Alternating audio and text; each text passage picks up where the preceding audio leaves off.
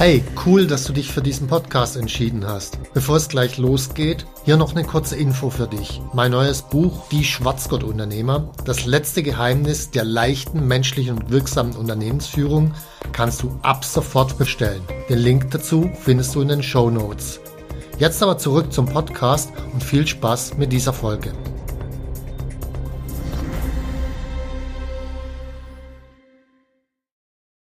So, das ist die methodische Seite. Die methodische Seite ist normalerweise immer easy.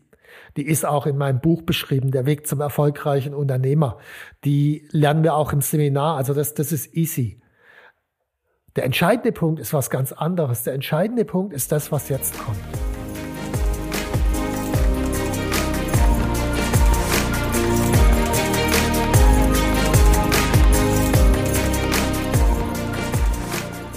Hallo zusammen, ich bin Stefan Mehrer, Unternehmer, Bestseller-Autor und Unternehmercoach.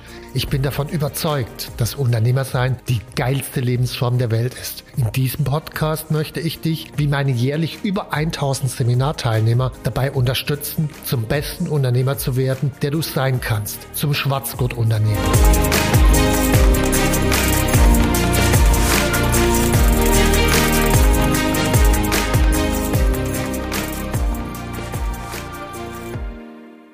Wenn ich in meinen Seminaren rumfrage, wie viel Stunden arbeitet ihr pro Woche oder Monat, dann kommt als Durchschnitt bei den meisten Unternehmern raus, naja, so 240 Stunden im Monat, also etwa 60 Stunden in der Woche sind schon. Es gibt aber auch immer wieder welche, die sind deutlich oberhalb der 300. Ich hatte auch sogar schon mal Teilnehmer, die waren oberhalb der 400 Stunden im Monat, also deutlich oberhalb der 100 Stunden in der Woche. In meinem eigenen Unternehmen, ersten Unternehmen, hatte ich zwei Phasen. Das erste war ganz am Anfang, als das Unternehmen wuchs, als ich begeistert war. Da hatte ich teilweise so viel zu tun, dass ich auch 100 bis 110 Stunden in der Woche gearbeitet habe, also nicht durchgängig, sondern in so Phasen. Und ich muss sagen, das war eine geile Zeit, weil da habe ich echt was bewegt. Ich habe was weggeschafft. Ich wollte das tun. Und ich hatte das Gefühl, meine Energie war unendlich. Dann ist das Unternehmen gewachsen. Es kamen immer mehr Anforderungen auf mich zu, Anforderungen, mit denen ich mich eigentlich gar nicht beschäftigen wollte. Was weiß ich, die Banken wollten was, das Finanzamt, die Steuern, die Mitarbeiter, irgendwelche Bestandskunden und so weiter. Und im Lauf der Zeit verschob sich das Ganze und ich habe dann auch wieder um die 100, 110 Stunden gearbeitet, aber das waren größtenteils fremdbestimmte Stunden. Das heißt, ich habe nicht mehr das gewollt, was ich da mache, sondern das ist einfach entstanden. Ich musste darauf reagieren.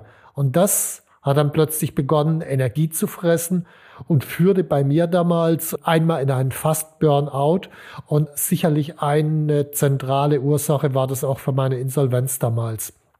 Also es geht gar nicht mal so sehr darum, wie viele Stunden arbeite ich eigentlich, sondern wie selbst und wie fremdbestimmt ist es gerade.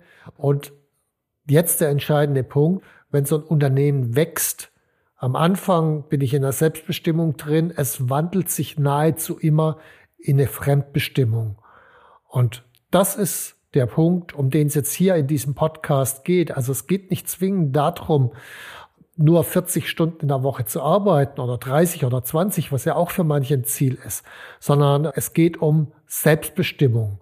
Aber auch wenn ich in die Selbstbestimmung rein will, beginnt es zwingend immer zuerst mit einer gewissen Reduktion meiner Arbeitszeit, weil sonst habe ich weder die Energie noch den mentalen Freiraum hin in Richtung Selbstbestimmung zu kommen. Also hier geht's jetzt um die erste Etappe. Wie kriege ich rein die Zeit reduziert? Und für manchen, der meine Bücher gelesen hat, ist es scheinbar erstmal eine Wiederholung, aber wirklich nur scheinbar, weil dieses Aufräumen, wie ich es nenne, das Reduzieren der eigenen Zeit ist was, was ich immer wieder tun muss. Und je häufiger ich das tue und je öfter ich das tue, desto tiefer verstehe ich es und desto klarer erkenne ich tiefer liegende Konzepte dahinter. Von daher eine Wiederholung in dem Sinne gibt es gar nicht. Also selbst im Kampfsport, wenn ich tausend, zehntausend Mal denselben Bewegungsablauf mache, in Wahrheit es ist nie genau derselbe Bewegungsablauf, weil jedes Mal ist es ein bisschen anders und ein bisschen besser und ich habe es ein bisschen besser verstanden. Und der zehntausendste Bewegungsablauf ist ein komplett anderer als der erste, logischerweise. Von daher, Wiederholung ist cool und Wiederholung ist nie genau dasselbe von dem, was schon mal war. Deswegen nochmal die Grundlage, auch für die, die meine Bücher noch nicht kennen. Als allererstes muss ich eine Unterscheidung treffen, wenn ich Unternehmer bin, weil ich habe drei unterschiedliche Aufgabenbereiche im Unternehmen, drei unterschiedliche Rollen im Unternehmen. Das erste ist die Rolle der Fachkraft. Eine Fachkraft ist derjenige, der die Dinge tut, der produziert, der verkauft, der die Rechnungen schreibt und so weiter. Also der alles tut, was im Unternehmen gemacht werden muss in Bezug auf den Kunden. Fachkraftaufgabe. Dann eine Managementaufgabe. Das ist derjenige, der Systeme schafft, Strukturen schafft, dafür sorgt, dass die Menschen auf eine gute Art und Weise zusammenarbeiten, produktiv zusammenarbeiten, also der die Dinge organisiert. Und schließlich gibt es die dritte Rolle, das ist der Unternehmer, das ist der mit der Energie, mit der Vision hinter dem Ganzen, der das Ding ursprünglich initiiert zum Laufen bringt, die Richtung vorgibt. So, diese drei Rollen gibt es in jedem Unternehmen. Und jeder, der gegründet hat, füllt diese Rollen mit unterschiedlichen Gewichtungen aus. Das heißt, er nimmt alle drei Rollen wahr. Am Anfang, klar, wenn ich gründe, da habe ich natürlich ungeheuer viel Fachkraftaufgaben zu tun, weil irgendwer muss ja produzieren. Ich habe meist kein Geld, äh, keine Mitarbeiter. Das heißt, es klebt an mir dran. Das heißt, am Anfang habe ich doch eine ganze Portion Fachkraftaufgaben und relativ wenig Managementaufgaben, weil es gibt außer dir selber niemand zu managen und auch noch vergleichsweise wenig Unternehmeraufgaben. Wenn jetzt das Unternehmen wächst, dann entsteht ein immer größerer Bedarf des Unternehmens nach Management und nach dem, dass jemand die Unternehmeraufgaben wahrnimmt, sich also Gedanken über Strategie macht, über Vision macht, über die Kultur macht und das dann auch versucht zu implementieren. Also ich habe diese drei Rollen. Die meisten Unternehmer sind in Wahrheit gar keine Unternehmer, sondern sie sind Selbstständige. Selbstständiger ist einer, der zwar formal Unternehmer ist, aber in Wahrheit fast nur Fachkraftaufgaben macht. Ein Unternehmer ist einer, der zum ganz großen Teil nur die Unternehmerrolle einnimmt und gar keine Fachkraftaufgaben mehr macht. Der, die Fachkraft, die arbeitet im Unternehmen und der Unternehmer arbeitet am Unternehmen. Wenn ich das einmal verstanden habe, das Modell, dann wird unmittelbar klar, dass die meisten Selbstständigen Dinge tun, nämlich Fachkraftaufgaben, die sie gar nicht tun müssten und nicht tun sollten, weil sie sollten Unternehmeraufgaben machen. Das ist die allerzentralste Unterscheidung, die jeder, der Unternehmer werden will, kennen muss. Also mache ich gerade Fachkraftaufgaben, Manageraufgaben, Unternehmeraufgaben. Jetzt ist natürlich klar, wenn ich gerade anfange, kann ich nicht 100% Unternehmeraufgaben machen, weil irgendwer muss die Fachkraftaufgaben machen, weil da kommt die Kohle rein. Das heißt, wenn ich allein anfange, ist die ideale Aufteilung vielleicht 65% oder 60% Fachkraftaufgaben, 5 bis 10% Management, Selbstorganisation, schon mal anfangen, Systeme zu schaffen und idealerweise 30% Unternehmeraufgaben. Und da vorrangig natürlich Strategie entwickeln, Strategie mit der Überlegung, möglichst schnell die Umsätze zu erhöhen oder wenn ich Zeit gegen Geld verkaufe, möglichst viel Geld für möglichst wenig Zeit zu bekommen. Das heißt, mich klarer zu positionieren. Also damit geht's los. Wenn das Unternehmen dann gewachsen ist, wir sind dann bei 20, 30, 40 Leuten, dann liegt es eher so bei 60 bis 70 Prozent Unternehmeraufgaben. Das heißt, es verschiebt sich im Lauf der Zeit. So, dann habe ich erstmal eine klare Unterscheidung, wo es eigentlich hingehen soll. Und wenn ich mir jetzt anschaue, in meinen Seminaren frage ich immer wiederum, wie viel Prozent machst du eigentlich Unternehmeraufgaben? Dann ist die Antwort typischerweise zwischen 5 bis 20 Prozent in der Größenordnung, also viel zu wenig. Und andersrum werden meist viel zu viele Fachkraftaufgaben gemacht. So, das heißt, vom ersten Tag an, also wirklich Betonung auf vom ersten Tag an, ist meine Aufgabe als Unternehmer, Fachkraftaufgaben abzugeben. Das heißt, vom ersten Tag an stelle ich mir die Frage, was von dem, was ich gerade tue, kann ein Virtual Assistant machen, kann ein externer Dienstleister machen, können freie Mitarbeiter machen. Normalerweise denke ich noch nicht über einen festen Mitarbeiter nach, weil dann habe ich gleich 4.000, 5.000 Euro monatliche Kosten an der Backe, die ich am Anfang noch nicht zahlen kann.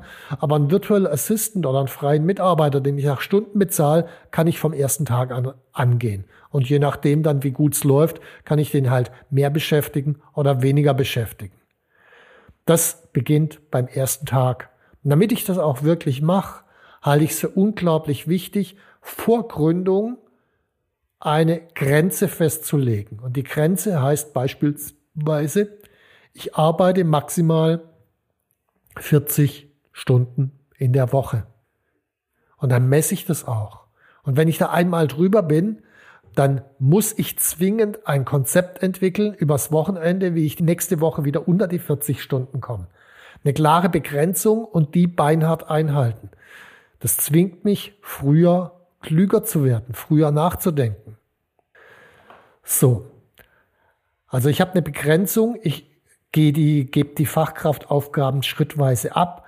Und jetzt ist es noch wichtig, vom ersten Tag an sich ein Ziel zu setzen. Also angenommen, ich verkaufe Zeit gegen Geld, machen die meisten zu Beginn. Dann ist eine entscheidende Frage, wie kann mit 40 Prozent meiner Arbeitszeit, also 40 Prozent wertschöpfend Fachkraftaufgaben, der notwendige Umsatz erwirtschaftet werden. Machen wir mal mit ein paar Zahlenbeispielen. Also angenommen, ich will 10.000 Euro im Monat an Rohertrag haben. Also bei den meisten Dienstleistern ist Rohertrag gleich Umsatz. Sobald ich Wareneinsatz habe, äh, ist es natürlich mehr Umsatz für 10.000 Euro Rohertrag. Wir nehmen den Rohertrag, weil nur den kann ich ja hinterher verteilen, weil den Wareneinsatz, die Waren muss ich ja extern bezahlen, logischerweise. Also angenommen, ich will 10.000 Euro Rohertrag am Anfang haben, netto im Monat. Also immer ohne Mehrwertsteuer gerechnet, netto. So, was mache ich damit? 2000 Euro pro Monat gehen in die Rücklagen, um möglichst schnell eine finanzielle Reichweite aufzubauen. 4000 bezahle ich an mich selbst und die anderen 4000, die noch übrig sind, das ist das, was übrig sind für Marketing, Website, Büro, Steuern und was sonst noch so alles anfällt. So, also ich will 10.000 Euro monatlich Nettoeinnahmen. Ich habe eine Idee, wie ich das verteile. Mit 4.000 kann ich einigermaßen leben. Und ich habe eine Grenze, nämlich 160 Stunden im Monat zu arbeiten. Davon will ich 40 Prozent produktiv als Fachkrafttätigkeit machen. Das heißt 64 Stunden. So, und jetzt ist die ganz simple Frage, wie groß muss der Stundensatz sein, um mit 64 Stunden Einsatz 10.000 Euro netto zu verdienen? Einmal dividieren, komme ich auf 160 Euro die Stunde. So, und damit habe ich ein klares Bild vor Augen. Wie viel muss ich, muss ich pro Stunde Fachkraftarbeit einnehmen? Warum ist es so immens wichtig? Das ist die finanzielle Voraussetzung dafür, um Fachkraftaufgaben überhaupt vernünftig abgeben zu können und Mitarbeiter einstellen und auch bezahlen zu können. Also ich muss natürlich finanzielle Voraussetzungen dafür schaffen, um aufzuräumen. So, wie komme ich da hin? Das ist tatsächlich was, was ich jeden Tag machen muss. Und zwar, indem ich eine sehr genaue Arbeitszeitaufzeichnung mache. Dort unterscheide ich nach Fachkraft, Manager und Unternehmeraufgaben. Ich bin super ehrlich, das heißt in die Arbeitszeitaufzeichnung, da ist alles dabei, also inklusive Socials, irgendwas rumposten, inklusive Dattel, Nachrichtenseiten, Börsenkurse gucken und so weiter, womit wir unsere Zeit totschlagen. Wirklich alles mit aufnehmen. Und das, was gemessen wird, das geschieht dann auch und verändert sich auch. Also das ist wirklich eine Schlüsseltätigkeit. Wöchentlich exakt eine Zeitaufzeichnung zu machen, wirklich teilweise bis auf einen 5-Minuten-Takt runter und sich dann jede Woche die Frage zu stellen, hat die Änderung, die ich mir in der Woche vorher vorgenommen habe, die Optimierung, hat die funktioniert? Wenn nicht, was kann ich anders machen? Welche dieser Aufgaben, die ich da gemacht habe, können ganz gestrichen werden. Muss ich zehn Stunden in der Woche bei Facebook sein? In der Regel nicht. Welche Fachkraftaufgaben können delegiert werden? Sich einmal in der Woche die Frage zu stellen auf Basis von, von seiner Zeitaufzeichnung.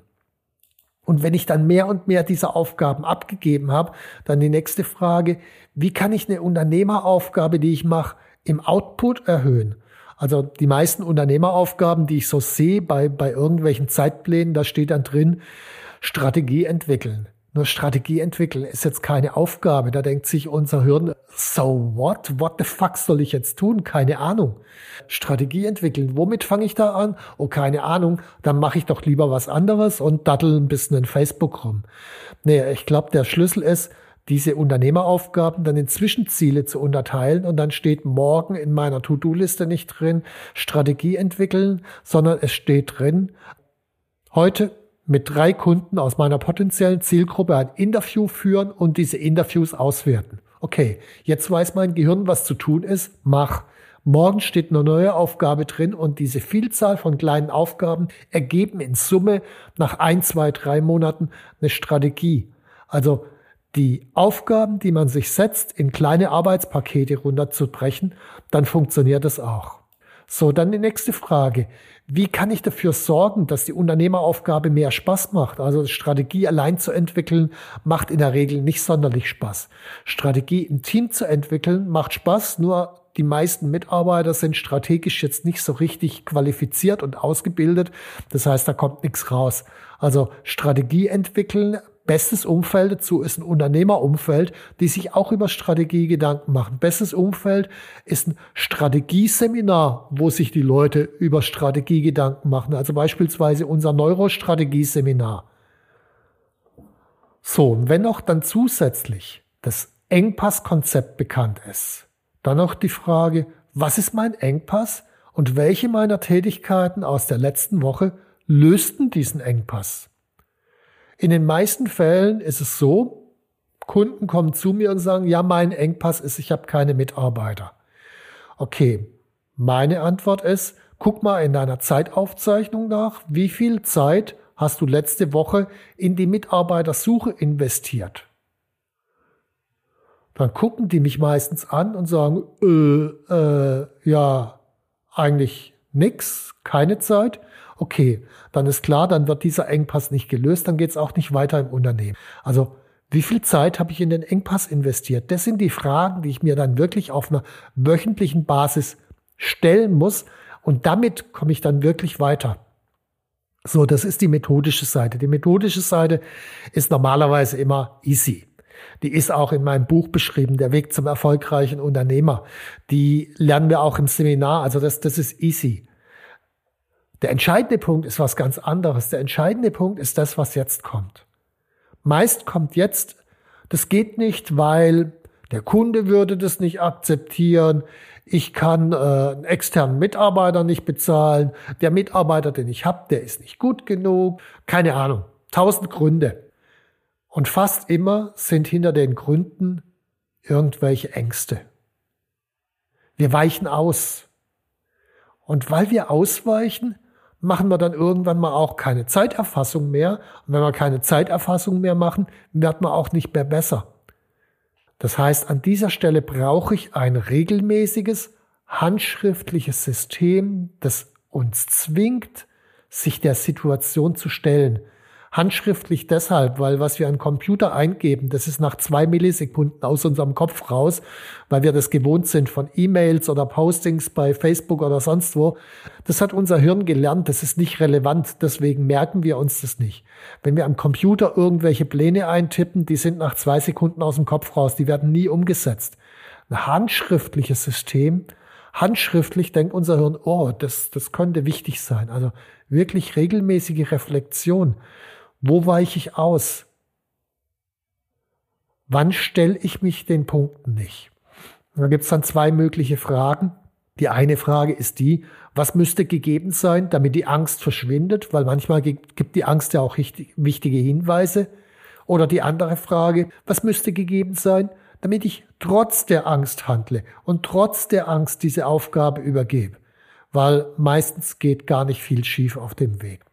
Das heißt, dieses Inner Game ist der viel entscheidendere Teil, weil das Inner Game mit unseren Ängsten, Befürchtungen, äh, Gewohnheiten und was wir da nicht alles haben, hält uns letzten Endes davon ab, die Aufgaben abzugeben. Inner Game viel entscheidender.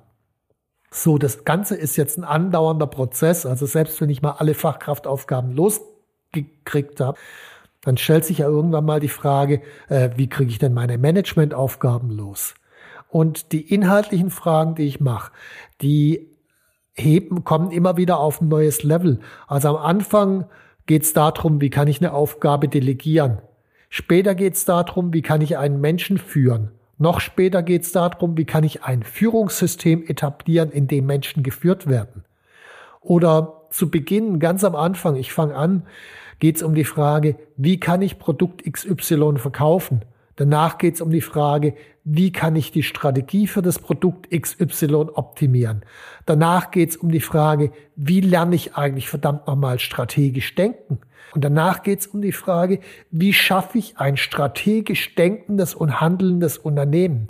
Das heißt, auch meine Unternehmertätigkeiten, die gehen immer wieder auf ein höheres Niveau über und dann bin ich gezwungen, Aufgaben mit einem niedrigeren Niveau natürlich loszulassen, logischerweise. Das heißt, dieses Aufräumen, dieses Reduzieren der Arbeitszeit, das hört nie auf und deswegen ist es eine Schlüsselgewohnheit. Also wenn ich das versuche, nochmal mit dem Kampfsport zu vergleichen. Bei jedem Kampfsporttraining gibt es zu Beginn ein Aufwärmtraining, es gibt Dehnungsübungen, Techniken werden wiederholt, Techniken werden geübt und das machen wir jedes einzelne Mal. Selbst dann, wenn wir schon einen Schwarzgurt haben, machen wir es trotzdem. Das ist die Basis. Und das ist auch der Weg letzten Endes, wirklich zum besten Unternehmer zu werden, der wir sein können, weil der Weg ist, unsere Arbeitszeit so effizient wie möglich und so selbstbestimmt wie möglich einzusetzen. Und dazu muss ich permanent an dem arbeiten, was ich eigentlich tue. Das ist für mich ein zentraler Weg zum Schwarzgurt-Unternehmer. Und den Teil, den ich hier gerade geschildert habe, das war der erste Schritt zum Gelbgurt. Gelbgurt ist für mich jemand, der sich aus seinen Zwängen befreit und aus seinen Zwängen sich befreien heißt halt Aufgaben loswerden. Soweit erstmal. Wenn du mehr dazu wissen willst, in den Show Notes erstmal grundsätzlich, wie wird man aufgabenlos? Mein Buch Der Weg zum erfolgreichen Unternehmer, da steht ziemlich viel drin. Dann hatte ich erwähnt das Neurostrategie-Seminar, um gemeinsam mit anderen an seiner Strategie zu arbeiten. Und schließlich, um Schwarzgurt-Unternehmer zu werden, wie komme ich eigentlich zum Gelbgurt? Noch ein Shownote, das verweist auf das Unternehmertraining. Ich hoffe, dass du mit den Informationen, die ich dir ja jetzt hier gegeben habe, schon einiges anfangen kannst und hey, mach deine Zeitaufzeichnung, reflektier das, was du tust und optimier es mindestens einmal in der Woche. Viel Spaß dabei. Wenn dir mein Podcast gefallen hat, dann abonniere und like ihn doch einfach. Mein Ziel ist, dass du zum besten Unternehmer wirst, der du sein kannst. Zum Schwarzgurt-Unternehmer. Tschüss und bis zum nächsten Mal.